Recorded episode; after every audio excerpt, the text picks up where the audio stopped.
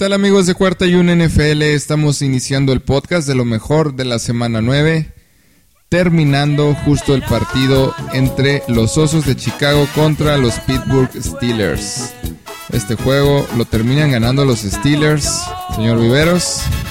Buenas noches, buenos días o buenas tardes según cuando escuchen el podcast. Pues sí, una semana de sorpresas, semana 9, semana de alegrías también. Semana rompequinelas, hay que decirlo también. Juegos que los dábamos por hecho como palizas y pues realmente no. Y eso nos habla nuevamente y una vez más en que la NFL es una liga totalmente impredecible. Como hay tantos partidos interesantes y mucho que hablar de puntos a tratar en la semana 9.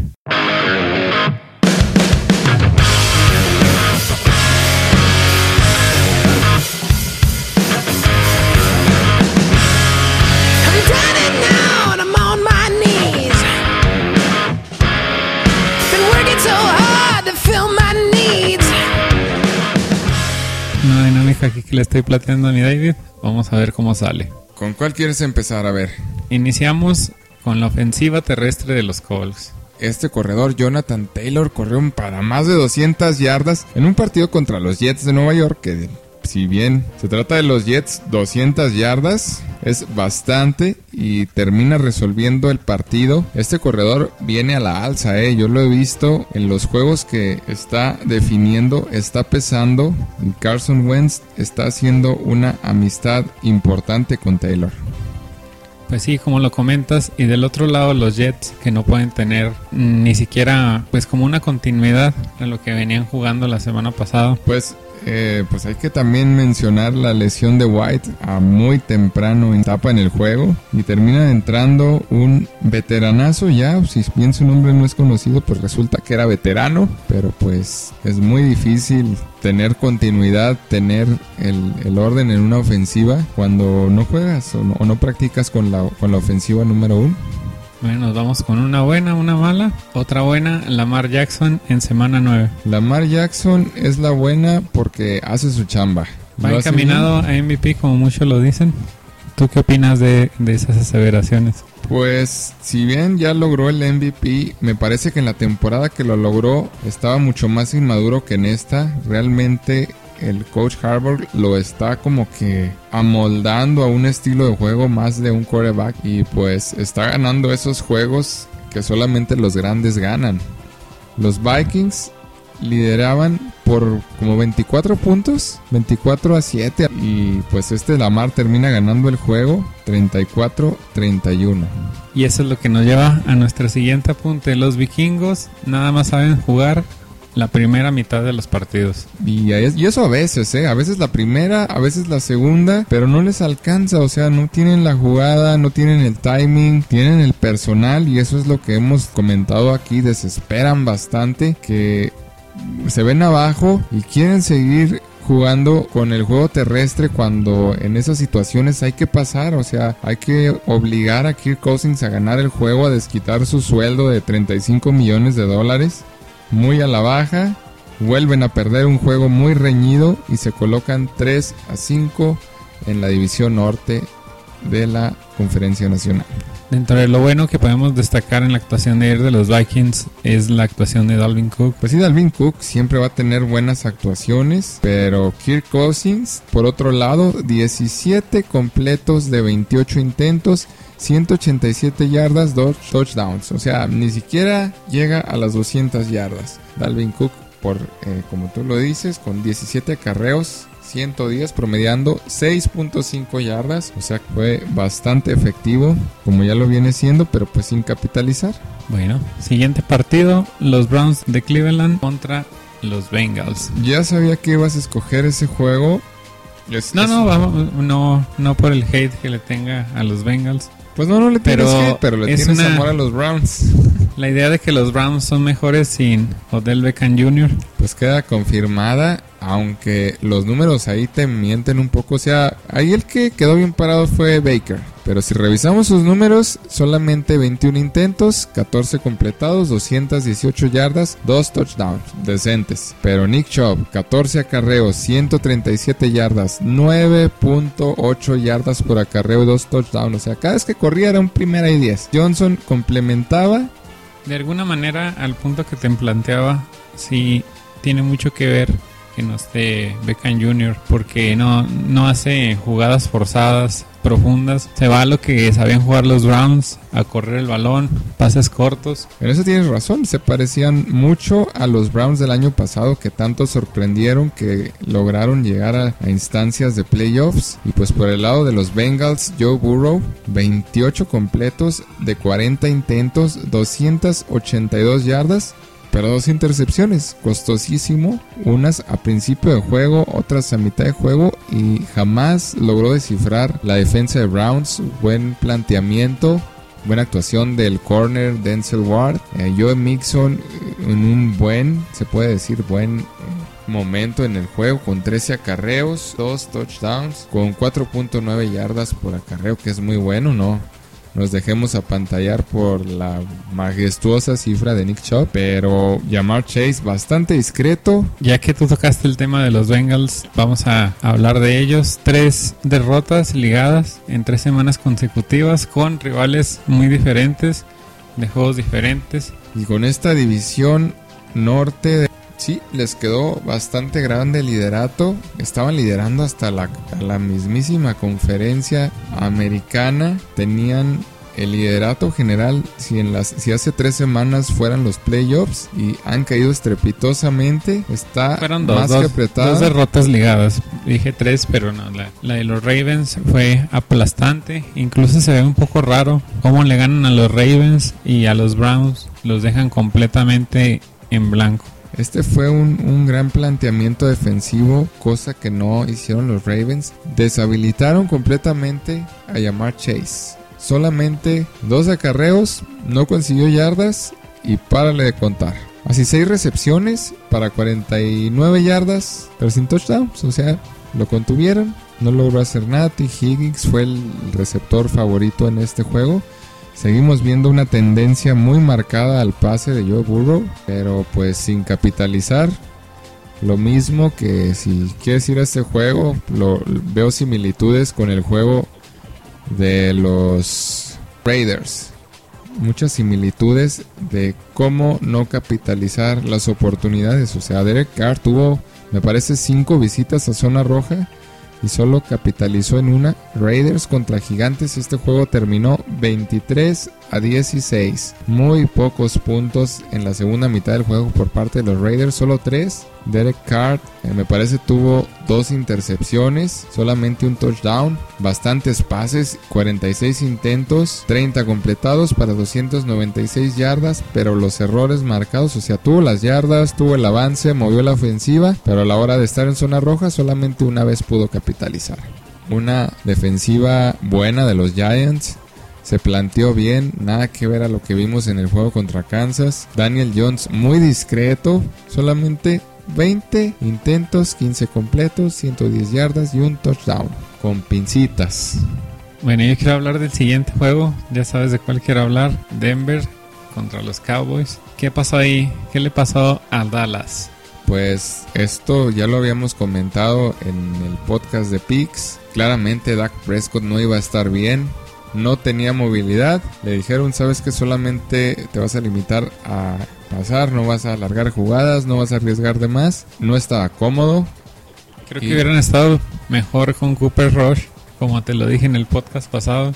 Pues Creo sí, que le, no lo tienen tan estudiado, por lo menos. Y la defensiva de los Denver Broncos salió inspirados. Inspirados fue poco porque salieron a jugar el partido. Yo lo creo que, que- comentaban en la mañana que los Denver Broncos estaban buscando ya el tanking, pero nadie le avisó a la defensiva. Que Así es, o sea, yo creo que ese también fue una brillante jugada por parte de Big Fangio. Él, en el momento que traspasa a Von Miller, todo el mundo dijeron por muertos a la defensiva de los Broncos. Los descartamos completamente como si Von Miller fuera él solo. Y yo creo que también le pasó a los Cowboys. Dijeron aquí, nos vamos a comer el pastel muy temprano y nada. ¿Y cómo se ve el panorama para los Broncos? Los siguientes partidos que tienen es contra los Eagles, Chargers y Chiefs.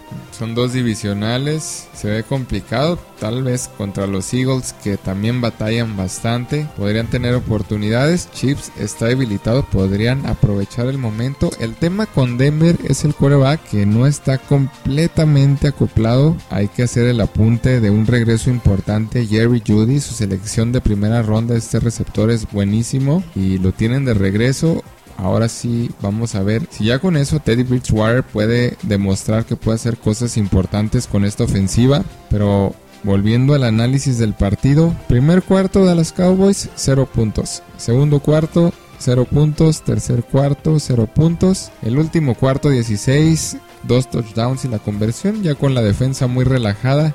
Ya tenían 30 puntos encima que pudieron haber sido más. Y ya no los iban a regresar. Ni ¿No? aunque hubiera otro cuarto, un quinto cuarto. ya no se levantaban de esta, ya lo hicieron, ya lo hizo más Prescott por, por orgullo que por otra cosa. Igual quedó sin arriesgar, pero se ve como un descalabro. No lo veo así tan complicado. La próxima semana visitan a los Falcons, que es un no. equipo muy, No se ve tan escandaloso. pues se ve, no se ve tan escandaloso, pero a como está la liga, mm, yo no me confiaría más. Y pues si Prescott no está al 100%, inicio con mi otro quarterback. Ya vimos que Prescott debilitado es, es otro, o sea, es, está reducido al 50% de su capacidad. Bueno, nos vamos con el, con el siguiente punto. Los Bills contra los Jaguars. El juego más feo que Más he feo de la visto de la temporada. temporada.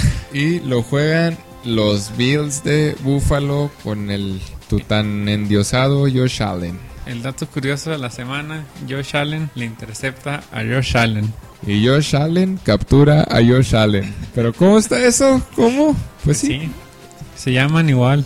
Era Josh Allen, el defensivo, salió a brillar y dijo, como el meme ese de Spider-Man que se está apuntando duplicado, le Son estaba iguales. leyendo Este todo. partido sí estuvo horrible, la verdad, Diva. Este, lo, lo estuve viendo por, por Redson y hoy me aventé los highlights. Pero de verdad es que no atraiga nada el partido. Eh, si la defensa de los Jaguars salió también inspiradísima Fue junto lo con la de los ¿eh? Broncos. Y me gustaron muchos pases que, que hizo Trevor Lawrence, profundísimos y un rango de movimiento cortísimo, pero larguísimos. par de jugadas de laboratorio también con parte de La verdad. CJ Beathard y los Jacksonville apenas les alcanzó para ganar este encuentro finalizó solamente 9 a 6 un total de 5 goles de campo 3 por parte de los Jaguars 3 por 2 por parte de los Buffalo Bills. 4 de ellos fueron en el, en el primer y segundo cuarto y el último en el tercer cuarto y para de contar los Bills en cero Y es de preocupar eh, la, el bajo la, poca, la poca participación de los Bills. La verdad que no sé qué pasó aquí si venían de aplastar a rivales con defensivas muy pobres. Los dejaron enterrados. La defensiva de los Jaguars los dejó enterrados. Yo creo que prepararon todo para evitar que Josh Allen corriera. Que saliera a jugar. Porque si te fijas, no sé, en la, en la posesión debe estar mucho más arriba los Jaguares. Trevor Lawrence con lo mínimo, con el librito, jugando tranquilo, jugando sin presión, sin arriesgar el balón. Eso sí, celebraron. Bueno, de hecho era su Super Bowl. Jugaron el Super Bowl de noviembre. Pues jugaron a, a no perder. Lo tenían en las manos y lograron conservarlo porque estaban a solamente un pase de touchdown de perder el juego porque tampoco como que hacían mucho a la ofensiva. Intentaban conservar el reloj, despejaban y la defensiva salía inspirada. Continuemos. Ahora vámonos con el juego. Los New England Patriots 24 a 6 a los Carolina Panthers. A mitad de partido iban parejos.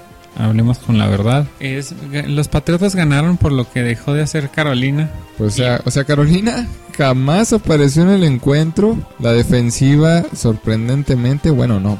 Stephon Gilmore intercepta a Mac Jones, pero pues de ahí en más fue lo único lo, lo que alcanzó a hacer Carolina.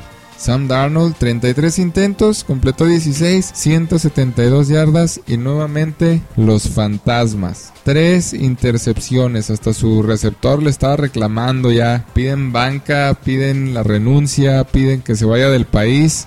Nadie en Carolina quiere a Sam Darnold, nadie apuesta por Sam Darnold. Christian McCaffrey pasó un segundo término. Yo creo que era el plan de juego no darle tantos acarreos, pero aún así, pésimo. Mac Jones tampoco es así como que haya brillado. Solamente 18 pases, o sea, 18 intentos, completo 12, 139 yardas, touchdown, intercepción. Y vamos a cargar el balón con Stevenson, con Brandon Bolden, con Damian Harris. La verdad que sí se ve bastante discreto el marcador. Y este juego Pero nos con- los entregó. Con todo eso que comentas, está a medio partido de irse hasta arriba de la tabla Sí. en la división. Nos colocamos con 5, 4, 5, 3 tiene Búfalo porque ellos ya descansaron. Y estamos a un medio partido de estar arriba en esa división este. Que yo creo que si se acaba con la división ganada es un, un paso importantísimo. Es un logro enorme para el equipo que la verdad todavía no se define, no dices, estos ya me gustan, estos ya se ven ganadores, pero aquí es donde empieza la temporada, aquí hacemos un corte en el Ecuador, pasamos a la semana 10 y aquí empieza noviembre, aquí empieza lo bueno y Ya aquí es donde agarras ritmo. Ya empieza la temporada de A de veras. Sí, no quiere decir que no En valga lo que, siguientes semanas- lo que ha pasado, eh, pero Las siguientes semanas la verdad se ve el panorama gris y oscuro para los Patriotas. El siguiente partido vamos contra los Browns. Pienso que le pueden hacer un partidazo.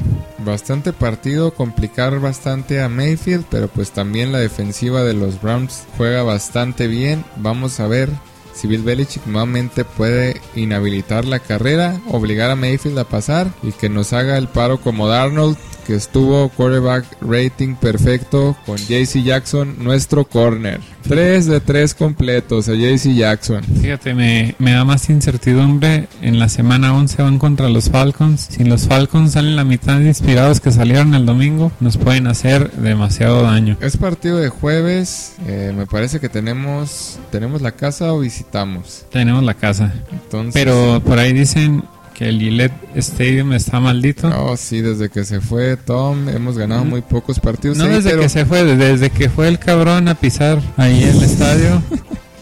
Lo maldijo. Pues es entrar en ritmo. Vamos a ver cómo nos va en noviembre. Bill Belichick tiene buenas actuaciones, excepto el año pasado. Espero que no se vuelva a repetir. Luego vamos contra los sorprendentes Titanes. Y ahora sí contra los Bills. Colts, nuevamente Bills, Jaguares y Delfines. Luce como que podemos sacar Si nos inspiramos y hacemos bien las cosas, tres partidos de ahí, cuatro. Pero si los Patriotas juegan a lo que saben y huelen sangre, pues pueden lograr por ahí más victorias. Vámonos entonces al siguiente encuentro de la semana. ¿Quieres comentar el de Kansas City contra el de Green Bay?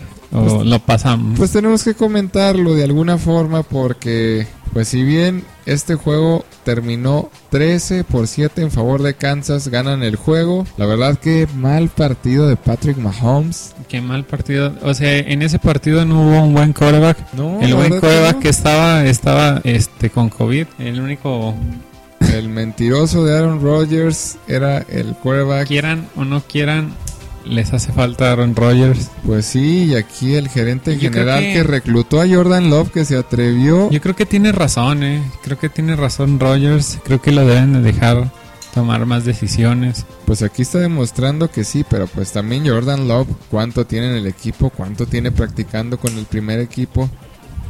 No se esperaba que tuviera ese rendimiento y en Matt LaFleur aquí me decepcionó bastante. ¿Por qué?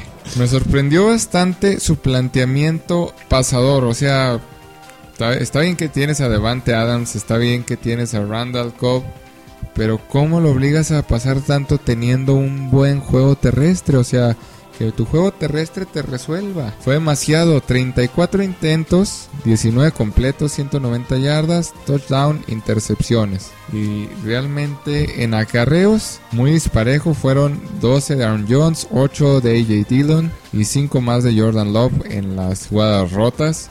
pero pues si lo ponemos las jugadas que se planearon para correr solamente fueron 20. Y sí, la verdad, como comentaba en la mañana Álvaro Martín, este juego era muy morboso por ver el rendimiento de, de Jordan Love. Pues- y la verdad es que no entregó mucho, para serte sincero, pero del otro lado tampoco cansas. Si me puedes ahí dar los números de, de Mahomes. 37 intentos con solo 20 completos, 166 yardas y un touchdown. O sea, él hizo casi las mismas yardas que Mac Jones con solamente sus 12 intentos. Imagínate, estuvo horrible el juego de Patrick Mahomes, de los peores que le he visto. Y mira que en esta temporada ni a cuál irle. Intentó acarrear y consiguió menos 2 yardas. irá a lograr algo. Kansas City se irá a meter a playoffs. La veo complicada. Yo también la veo complicada. El calendario que le toca los Raiders, Fíjate que me gustan más los Raiders. los A pesar, Cowboys, a pesar de que perdieron esta semana. los Chargers, los Bengals, los Broncos. No se ve nada favorable el calendario para Kansas. Y pues Green Bay que puede perderse Aaron Rodgers nuevamente el siguiente partido contra los Seahawks. Y adivina quién regresa. Russell Wilson. Wilson está de regreso para darle la bienvenida. Pues bueno, siguiente partido, los 49ers pierden aplastados contra el suplente de los Cardinals 31 a 17. Cabe destacar que no estaba jugando El jugador favorito del señor Viveros, Kyler Murray, Murray ni tampoco está el receptor Hopkins. Este juego lo inició Colt McCoy con 26 intentos, 22 completos, 249 yardas y un touchdown. Y Jimmy Garoppolo por su parte, 40 intentos, 28 completos, 326 yardas, 2 touchdowns, una intercepción. El juego terrestre demasiado discreto, solamente 8 acarreos para 36 yardas. Y por el lado de los Cardinals, James Conner, 21 acarreos, 96 yardas y 2 touchdowns. Un brillante planteamiento, jugar con la carrera, te funciona, no arriesgar tanto en los pases y pues solamente se vio un equipo en el juego y como que los 49 intentaron regresar, pero no sé por dónde, no se le ve juego terrestre, no conectaba con los receptores, Divo Samuel estaba lesionado, estaba tocado, regresó George Kittle de su lesión, pero tampoco hizo pesar en este juego. Y si vemos que un Arizona Cardinals sin su coreback titular es capaz de vencer a su rival divisional, los 49ers, estamos viendo que es un serio contendiente. Lo de Green Bay fue circunstancial. Como lo pudo haber ganado, lo pudo haber perdido, le tocó perderlo. Pero luce bastante favorable su panorama. Les adelantamos que va a jugar contra los Panthers, va a jugar contra Seahawks, va a jugar contra Bears, Lions, contra los Colts, Cowboys y cierra con Seahawks. Si bien no es un calendario fácil, luce prometedor, es un equipo contendiente no a playoffs, sino a ganar la división y a pelear el Super Bowl, pues tiene pruebas para, para confirmar que es un equipo contendiente. Nos vamos con el partido, el último partido de la jornada del domingo, los Leones de Detroit contra los Titans. Ah, Chihuahua, los Leones de Detroit. Ah, pues es que salió así Matt Stafford en esa en ese plan. Fíjate que tienes toda la razón, ¿eh? Yo me acuerdo de esa cara de Stafford, de ese lenguaje corporal que transmitía, que parecía que era el Stafford de los Lions. Errático, nervioso, como preocupado. Y pues la defensa de los Titans se le planteó, le, le metió un susto por ahí, le recordó sus, sus viejas vivencias, su pasado oscuro en los Lions. Y así todo el partido. Y la verdad que la-. La defensa de los Rams no se fajó hasta el final del partido, pero ya era demasiado tarde. Ahí fue las como que fanfarrias adelantadas, como que se hicieron tantas expectativas de la superdefensa de los Rams que se les olvidó por completo el juego. Y te voy a decir una frase que escuché, o más bien leí en la mañana de este Varela, que si bien siempre está como que desconectado, como que trae siempre un delay en los juegos, en el Twitter publicó una frase de que solamente vemos tres horas del equipo. Pero, ¿qué es lo que se planteó todo el previo a la semana de entrenamiento contra los Titans? O sea, ¿qué están pensando los Rams? ¿Qué iban a hacer? Que, que Derrick Henry, que Adrian Peterson. Peterson ya que lo nombras, una actuación destacable, le, le dejaron el paquete grande y yo creo que por lo menos sacó este partido y lo sacó muy bien. Y todavía hasta se dio el lujo de anotar un touchdown por Ryan tierra. Tannehill también. Tannehill muy certero con todo y que cometió una intercepción. Un juego discreto pero brillante. 19, 19 brillante. 27 intentos es ya algo. Lo que me sorprende aquí es el coach Barbell, cómo tiene agallas, cómo se juegan las cuartas oportunidades, cómo decide jugársela, arriesgarla y no le tiene miedo, ¿eh? O sea, sigue jugando como si tuviera a Derrick Henry en el backfield, sigue confiado y le transmite esa confianza a su equipo, que en un solo cuarto le metió 21 puntos a los Rams sin respuestas, que solamente medio reaccionaron ya al final y como te lo estaba comentando, o sea, ¿qué fue lo que los Rams pensaron que iban a hacer los Titans?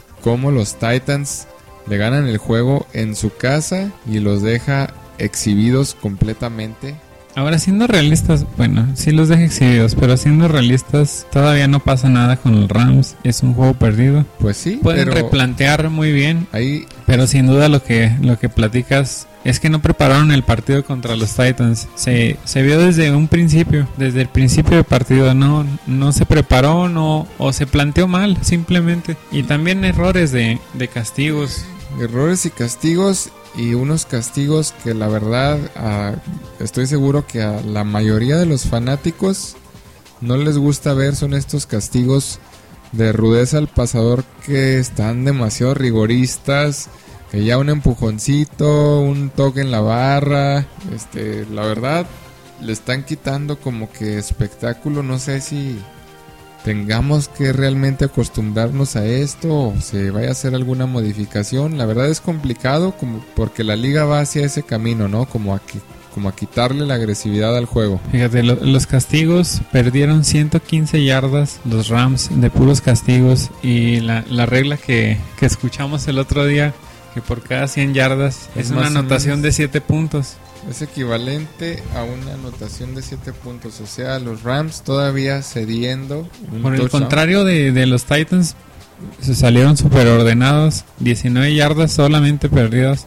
Es un equipo muy disciplinado, es un equipo que no te comete castigos, una defensa muy sólida, una defensa muy bien coachada y pues bueno, los Titans ahora sí que se están proyectando como serio contendiente, es un equipo que realmente está sólido, empezó mal, pero se ve sólido, no es como empieces, sino como cierras y aquí contra Texans, contra Patriots, contra Jaguars, contra Steelers, contra 49ers, contra Dolphins y contra los Tejanos nuevamente. La verdad que los pronósticos son más que alentadores. Y con eso de que las Sin duda noticias son te- favorables. Ojalá y, y pierdan en de los Patriotas nada más. Pero de ahí en más son buenos deseos, la verdad. Me, los Titans es la evolución que hemos visto semana tras semana. Y es la que me, más me, me ha gustado de la liga. es un equipo que ha evolucionado bastante. ¿eh? Yo me acuerdo que los Titans nadie los quería ver jugar. Le dieron- Pasaban sus partidos. Le dieron la vuelta a la conferencia. Le dieron otra cara a estos Titans. Es un equipo ordenado, es un equipo que promete y es otro de los contendientes a llegar al Super Bowl. Bueno, pues nos vamos con el partido que tenemos más fresco. El de los malditos osos. Contra los Pittsburgh Steelers, este juego terminó 29 a 27 por parte de los Chicago Bears. A ver, vámonos por partes. Los Steelers comienzan ganando el juego 14 por 0. Los Bears tienen la oportunidad de mover el balón antes de terminar el segundo cuarto. Tienen la posición del balón, están en zona de anotación. ¿Y qué decide hacer el coach Matt? Toma los puntos, patadita. Nuevamente los Steelers toman la posesión del balón, anotan, fallan el punto extra. Toma nuevamente el balón los Bears. Llegan a la zona de anotación. Que vuelve a hacer el coach Matt. Como si no necesitara los puntos. Otra patadita. Y al final le mete el acelerador los Bears. Logran la anotación de Justin Fields. Logran recuperar un balón, soltarle el balón al, al regresador de patada, anota de la defensiva o más bien equipos especiales. Le dan la oportunidad a Justin Fields de irse arriba en el marcador, toma el balón antes de la pausa de los dos minutos con una muy precipitada ofensiva, lo estaba comentando con el señor Viveros y le quedaba bastante tiempo. Tenía un tiempo fuera y decide eh, ir por todas comanda una ofensiva de muy pocos segundos y al final le deja tiempo a los Steelers, a Rotisberger. Y como comentamos, los osos, la verdad, muy, muy indisciplinados. Las yardas perdidas, 115 yardas perdidas, igual que, que los Rams. En castigos muy tontos. Hay, hay dos momentos en, en el partido que son final- claves, ¿eh? Al final estaban todos desconcentrados de las dos partes, de los dos equipos. Pero más de los Chicago Bears, o sea, castigos por asignación, por no estar colocado en tu lugar donde vas a, donde va a iniciar la jugada, o sea, son de fundamento, son reglas que te enseñan desde el kinder, desde la primaria, desde la secundaria, ¿dónde te vas a colocar? Y al mismo jugador. Y luego te decía, son dos momentos claves de errores, desconcentraciones por parte de Chicago que entrega el juego. El, el primero es un castigo de taunting, que es como por burlarse. Habías capturado Que no tenía la razón. ¿eh? a Rotisberger, lo habían capturado en la tercera oportunidad, lo alejan de la oportunidad de gol de campo. Tenía el balón Chicago y a este, pues ya no es novato, este jugador, ¿cuál es su nombre? Cassius Marsh se llama. Cassius Marsh es el jugador. Una, eh, un calling, una llamada, un castigo muy tonto por parte de los oficiales. Rigorista, exagerado, contextualizando cómo estaba el juego. La verdad, sin razón de ser, se molestan todos en el equipo de los Bears. Le llaman la atención por ahí los coaches defensivos, otros lo consuelan. No entiende realmente qué fue lo que hizo, qué fue lo que pasó, pero le entrega el balón a los Pittsburgh Steelers y logran sacar un gol de campo. Le entregan la ofensiva a Justin Fields, como lo estaba comentando, lo hace muy rápido, le vuelve a entregar el balón a Pittsburgh, completan un gol de campo y aquí es la otra situación que te quería comentar. ¿Para qué carajos Matt Nagy pide el tiempo fuera cuando van a eh, cobrar el punto extra por parte Y- de los Steelers? ¿Por qué no se lo ahorra si le dejaron Y en el 30 punto- segundos? Yo creo que lo quería poner nervioso, pero eso no vale, porque Pero ya casi tienes el, la anotación. Tienes la anotación en el marcador. O sea, ese, Ya. ese punto... A, a- a lo que debes seguir es a lo siguiente, que es a buscar la anotación, la patada, y para eso necesitas tu tiempo, tu Pues- tiempo fuera. O sea, el, el pateador de Steelers va a hacer una patada de 40 yardas que es muy probable que le anote, pero tú ya debes de estar concentrado en lo que vas a hacer. Te están dejando 30 segundos, tienes un tiempo fuera y Y decides... le, y le costó ese tiempo fuera, porque si te fijas al último del partido le quedaban 5 segundos. Sí, sí, sí. Que bien podrían haber usado un segundo, con dos segundos que hubiera sido un pasecito de, de cuántas yardas te gustan, de 4 o 5 yardas. 10 la que le- yardas era lo la que le faltaba. faltaron para las patadas. Y es a lo que se quedó. Finalmente deciden, como quedaban solo 5 segundos, no deciden arriesgar con un Ave María que es muy poco probable que lo hubieran concretado. Deciden hacer el intento de 65 yardas y le faltaron como 10 yardas. Yo me hubiera aventado la de los delfines, La pases tochera. para atrás, tochera. Pues igual y el Ave María. O yo creo que Fields sí, por lo que vi en el partido, sí, sí pudo haber completado ese pase de Ave María. Jugó Este, muy bien, eh, la verdad. Solamente una intercepción, un touchdown, Por- o sea, 291 no le yardas, 29 intentos, 17 completados.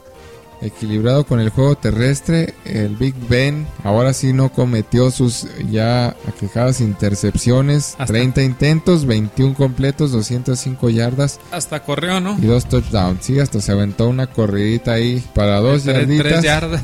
Le alcanzó a echar ahí los kilos que trae de más para poder lograr. Y la verdad, es un juego costosísimo para los Bears Yo dije, corrió un liniero.